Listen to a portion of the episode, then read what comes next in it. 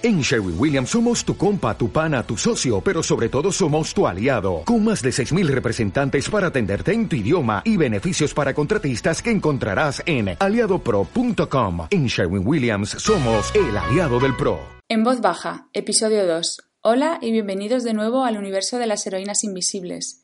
¿Quieres conocer a más mujeres que son ejemplo de superación?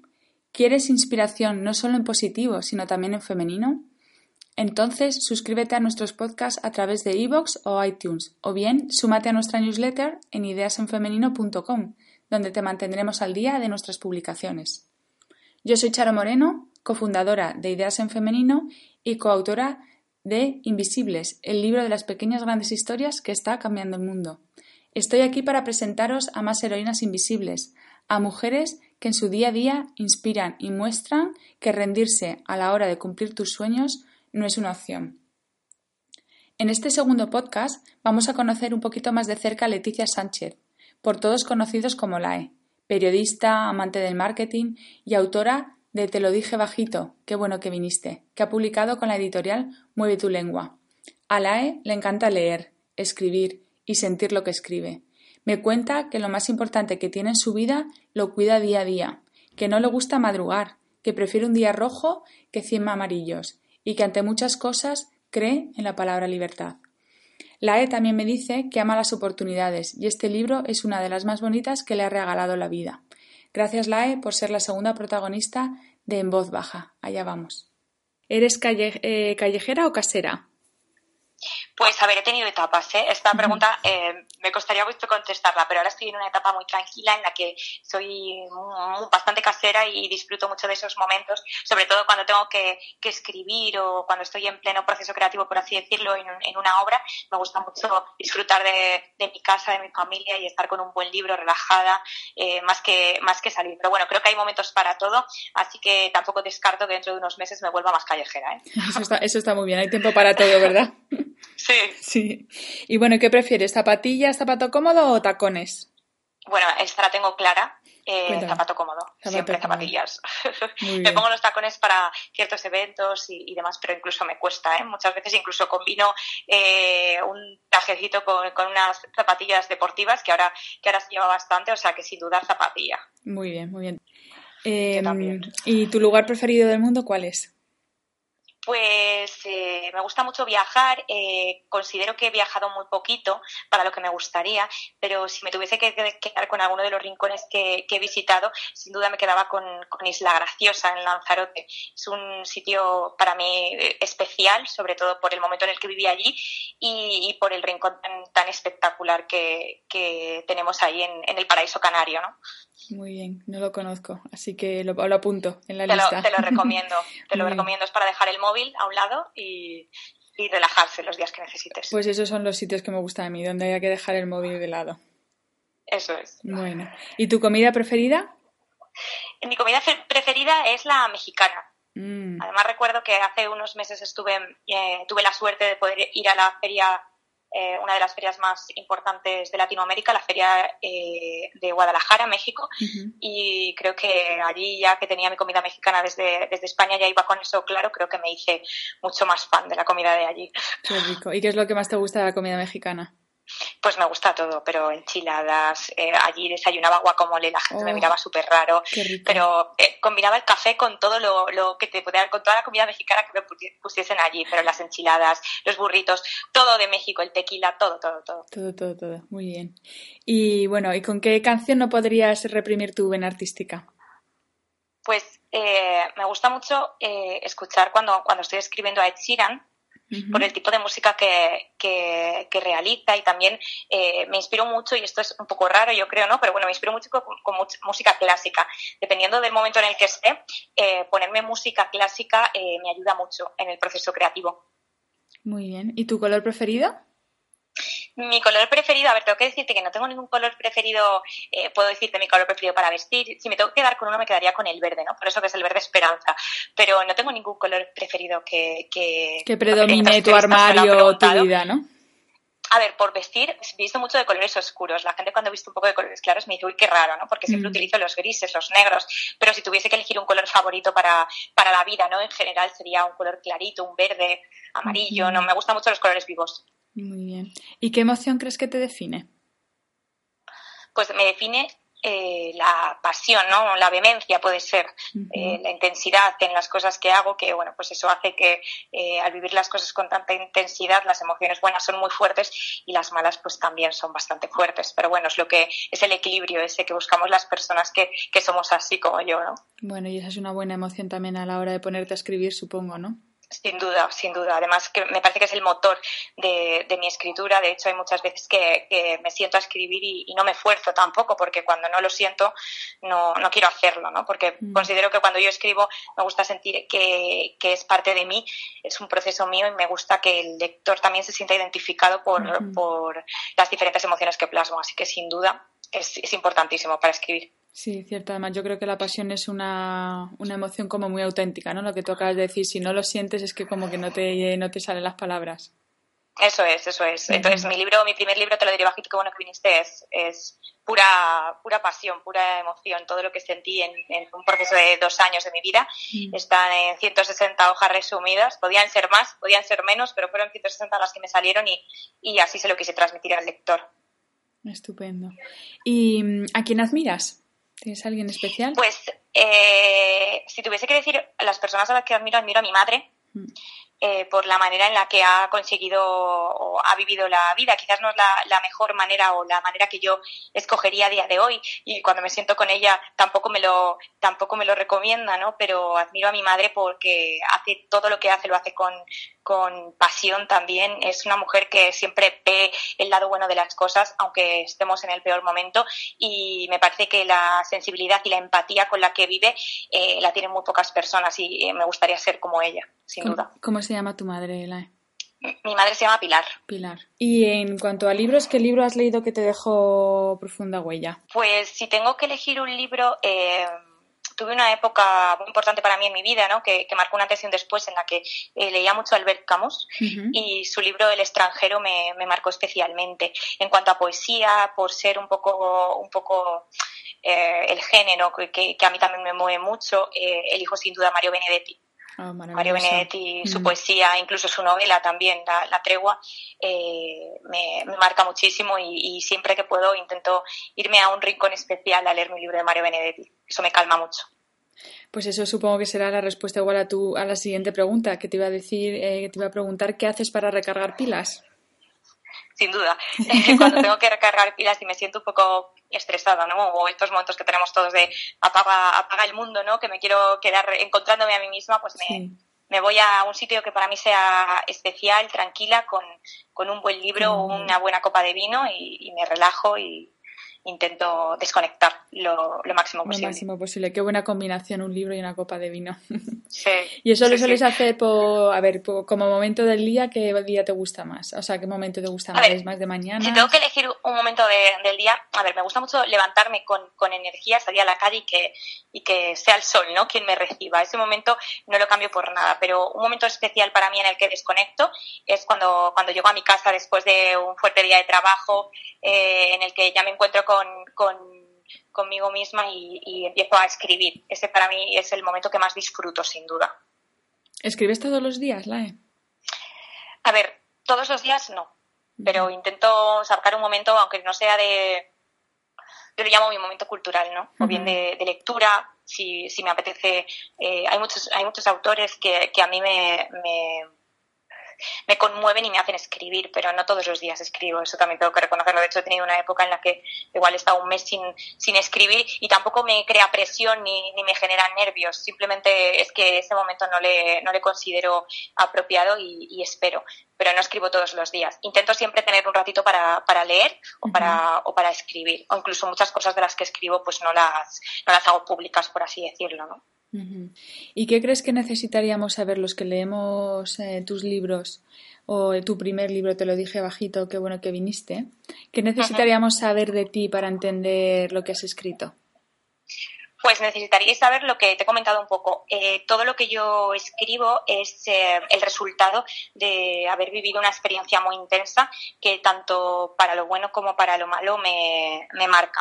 Creo que esa, ese es un equilibrio en el que yo intento buscarme y eh, cuando encuentro ese equilibrio me gusta plasmarlo y además me libera, me siento como, como mucho mejor. Eh, quizás eh, hay otras personas que, que, cuando les pasa algo, pues les gusta salir a correr, les gusta incluso discutir, ¿no? No, a mí me gusta sentarme tranquila y desahogarme con un papel y, y un boli, porque soy mucho de papel y boli.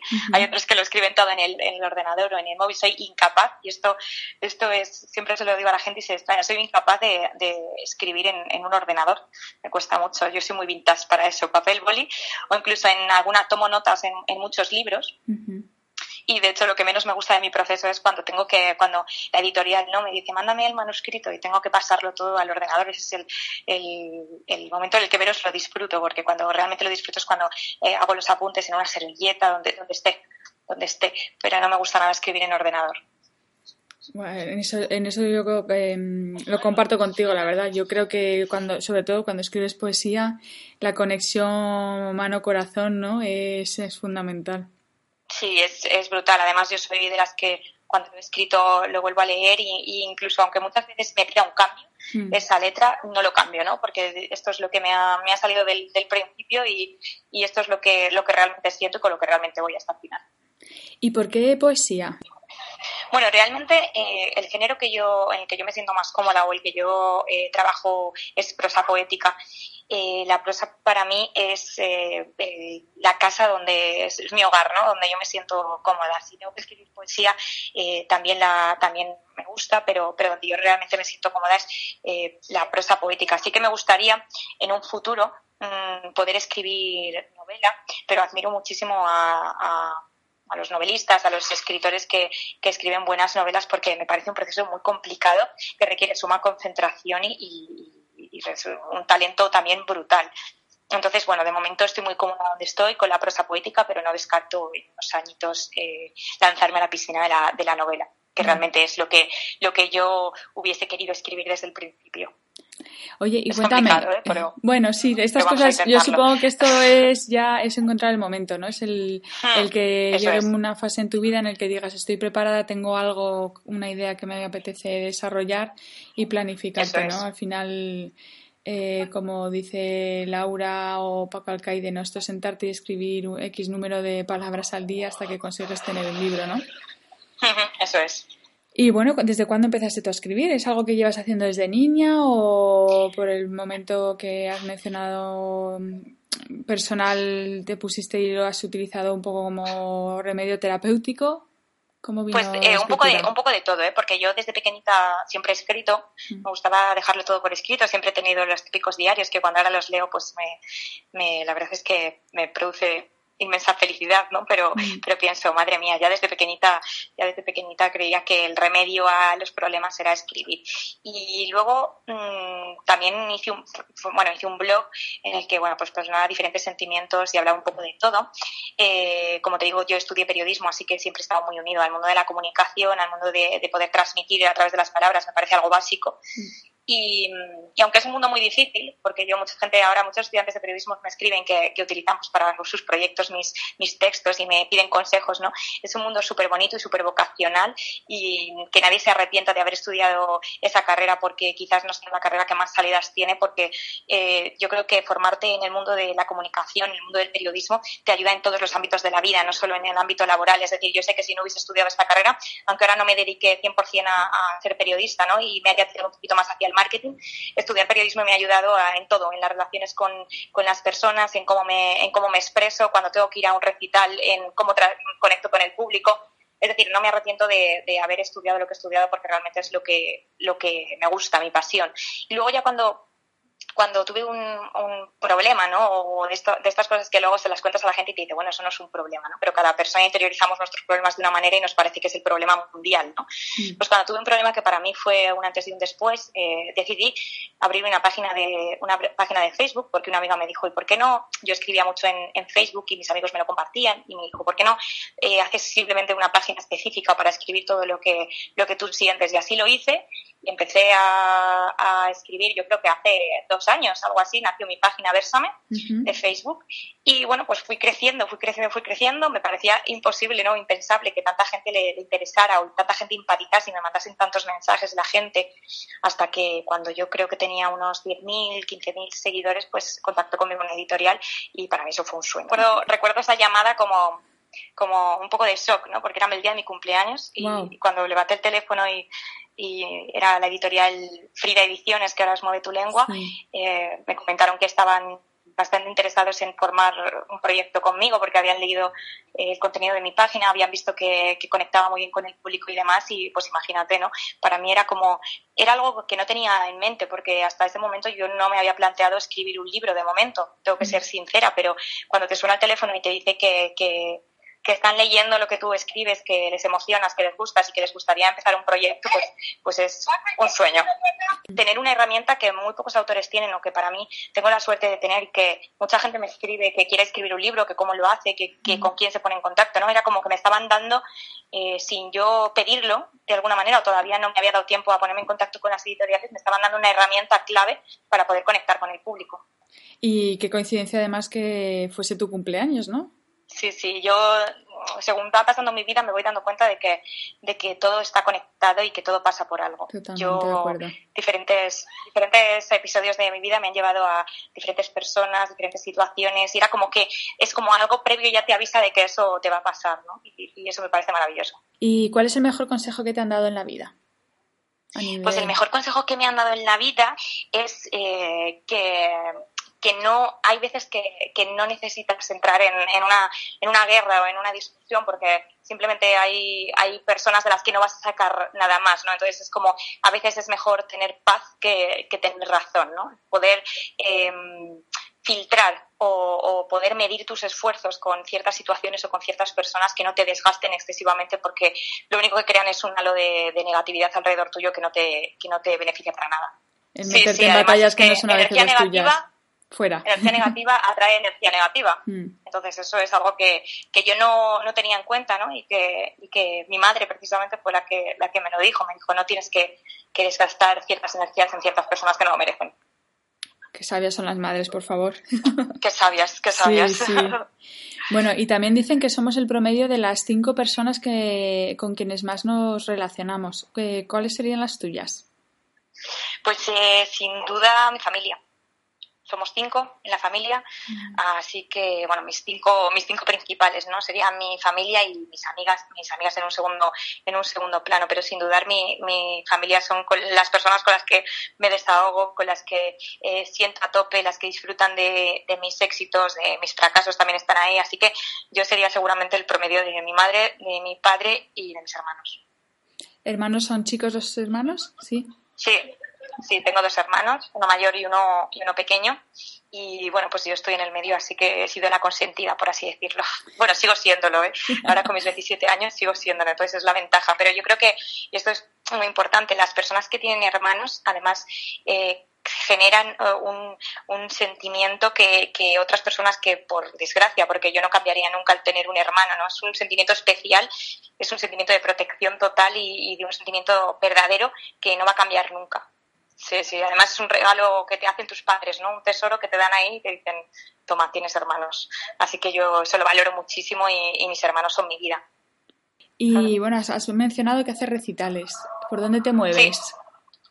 Pues eh, presentándote lo diré bajito, la verdad es que no pensaba que, iba a estar en tantos sitios, porque sobre todo las personas que escribimos normalmente tenemos otro trabajo y es muy complicado también poder... Eh, poder trabajar eh, y recitales, presentaciones, pero bueno, con Te lo diré bajito he tenido la suerte de estar en Málaga presentándolo, en Sevilla, he estado también en Madrid, ahora me voy a la Feria del Libro de Madrid, estaba en San Jordi, me he ido a Latinoamérica a presentarlo a la Feria Internacional de, Guadalajara y eso para mí fue cumplir otro sueño porque, porque no muchos autores pueden tener la suerte de estar en, en una feria de ese calibre.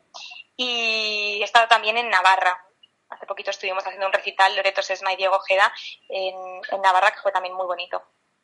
Qué bonito, además te rodeas de gente que es muy parecida a ti, ¿no? En ese sentido. Sí, sí, sí, me rodeo de, bueno, he conocido, gracias a, la, a la, poesía, a la, prosa, a estar en la editorial he conocido autores maravillosos, entre ellos eh, Laura Chica, eh, Luis, César Poetri, eh, Sergio Chico, al que quiero un montón. O sea, que considero que no solo tengo compañeros, sino que también he podido hacer amigos dentro de, dentro de este mundo. es muy complicado, que cuando estás dentro te das cuenta de que tener amigos en, como en este mundo como en todos, ¿eh? es muy difícil, pero bueno, yo tengo la suerte de poder decir que, que alguno es sacado, ¿no? Y espero quedarme con, con ellos. Ah, eso estoy segura. De hecho, una, una de ellas es la persona que nos ha conectado a nosotros y, y Laura cuando aparece en tu vida es para quedarse. sí, además Laura es, Laura es una persona que yo no la conocía y cuando la conocí es, es una persona como mágica, ¿no? Te atrae ese, esa buena energía que, que estábamos comentando antes, mm. te, te, genera eh, incluso la confianza de yo a esa chica sin conocerla lo hubiese contado mi vida, ¿no? Te genera la, la confianza del tú a tú de, de saber que estás en buenas manos y que todos los consejos, aunque no te conozca de nada, te los va a dar por tu bien. Y eso es algo que no te pasa con mucha gente, ese feeling. Cierto, cierto. Laura tiene una capacidad de, de escucha y empatizar en la justa medida que, pues eso que hace que todos pues la queramos cerquita. Eso es, eso es. Bueno, y con tu experiencia con tus followers, seguidores, ¿qué, qué destacarías? ¿Qué es lo que más te gusta de hablar o relacionarte con ellos? Bueno, yo eh, en ese sentido tengo que decirte que he flipado. A ver, vamos a decirlo así, porque de, que te escriban tres personas, diez, a que todos los días te lleguen mensajes con tu libro, con tus frases, eh, mensajes incluso de, vida, ¿no? De lo que les ha pasado, de compartir, eh, de compartir todo. Pues me gusta ser súper cercana. yo no me considero que sea nada más que nadie. Entonces, yo simplemente me considero que a través de, igual que otros autores consiguieron llamar mi atención, ¿no? Y, que sus letras me, me representaban, por así decirlo, o empatizaba con ellas, eh, estoy súper agradecida de que otras personas me lleguen a, transmitir lo mismo de mi libro o de mis letras o de mis videopoemas y, y, me parece absolutamente maravilloso, por lo que intento estar lo más cercano posible a, a ellas, contestar a todos los mensajes que me, que me llegan con agradecimiento siempre, porque sin ellos realmente eh, yo tampoco podría, si, si ellos al final no, no te leen, yo tampoco hubiese publicado un libro. Muy cierto. Y supongo que la satisfacción de saber que lo que tú sientes lo comparten otras personas es indescriptible, ¿no? Es eh, maravilloso. O sea, a mí cuando en México o en cualquier otro sitio donde he estado eh, te pedían una foto o, y yo pensaba, de hecho hubo una anécdota bastante graciosa, ¿no? Que cuando me hacían, pues me pedían una foto, yo al final me, me hacía una foto como cuando me voy con mis amigos y me decían que te están pidiendo una foto porque eres como su, ¿sabes? Ponte un poco tal, me decían y yo decía, joder, es que no me, no me imagino que alguien me venga a pedir una foto a mí porque no me considero que haga nada extraordinario, ¿no? Pero, pero para ellos al final sí y me pongo en su, en su pellejo, por así decirlo, y a mí también me ha pasado, ¿no? Empatizaba mucho con otros autores. Si hubiese tenido delante a Mario Benedetti, pues igual también me hubiese puesto muy nerviosa, ¿no? Porque era la persona que me inspiraba y que, y que, y que para mí, o Pablo Neruda, o autores de, de, ese nivel, que yo jamás en la vida me compararé con ellos, porque no, pero, pero, pero bueno, me parece increíble, la verdad. Que alguien venga una firma con mi libro y, y que me pida que se lo dedique, me parece increíble. sí, tiene que ser bastante, bastante especial llegar a tocar a la gente a ese nivel, ¿no? Tan, tan profundo. Increíble. ¿Y qué tienes entre manos ahora? ¿Puedes compartir algo con nosotros? Pues tengo un proyecto muy bonito, eh, un libro en el que estoy trabajando poquito a poco, que bueno, todavía queda tiempo para que salga, pero es un proceso que me estoy tomando con un poquito más de calma que el primero, porque el primero era como que ya lo tenía, ¿no? Un poco, poco gestado, pero este eh, lo quiero dar eh, más, más vueltas y quiero eh, dar otro, otro mensaje. En el primero de un mensaje que para mí mm, era el que tenía que dar en ese momento porque era el que realmente sentía. Y en este libro quiero dar un mensaje diferente y estoy trabajando en, en un segundo libro, ya te digo, de aquí a final de año.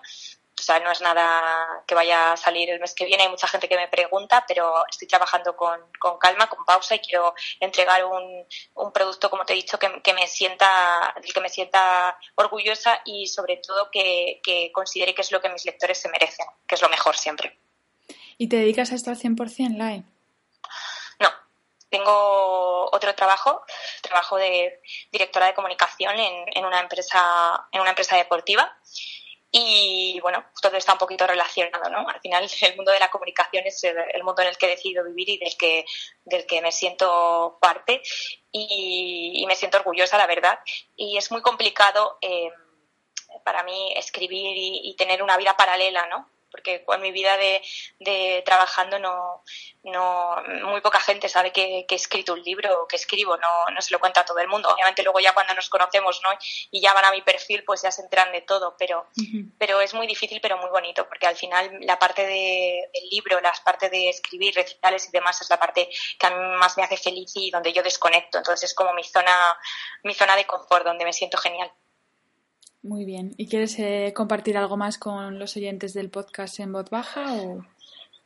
Pues me gustaría mm, eh, simplemente agradecerte esta entrevista, eh, que haya un espacio que yo creo que es necesario y son necesarios en los que eh, se den cabida autores maravillosos con, obras que, aunque no sean bestsellers, ¿no? que, que, muevan, que muevan masas, pues un pequeño espacio para, para, las letras siempre es de, de agradecer. Autores que, que dentro de unos años pueden ser muy reconocidos o no. Y, me parece maravilloso que, haya gente como tú que, promueva eh, la cultura de, esta manera. Así que nada, simplemente agradeceros a, todos, tanto a los oyentes que lo van a escuchar como, como a ti por esta entrevista maravillosa. Pues las gracias te las doy yo, Lae, por, por escribir tu primer libro, por dedicármelo sin saber a quién iba dirigido y por la verdad darme la oportunidad de, conocerte un poquito más y espero desvirtualizarte cuando piese tierra española. Ojalá, ojalá. Además, voy a estar en, la Feria del Libro de Madrid el día, el día 8.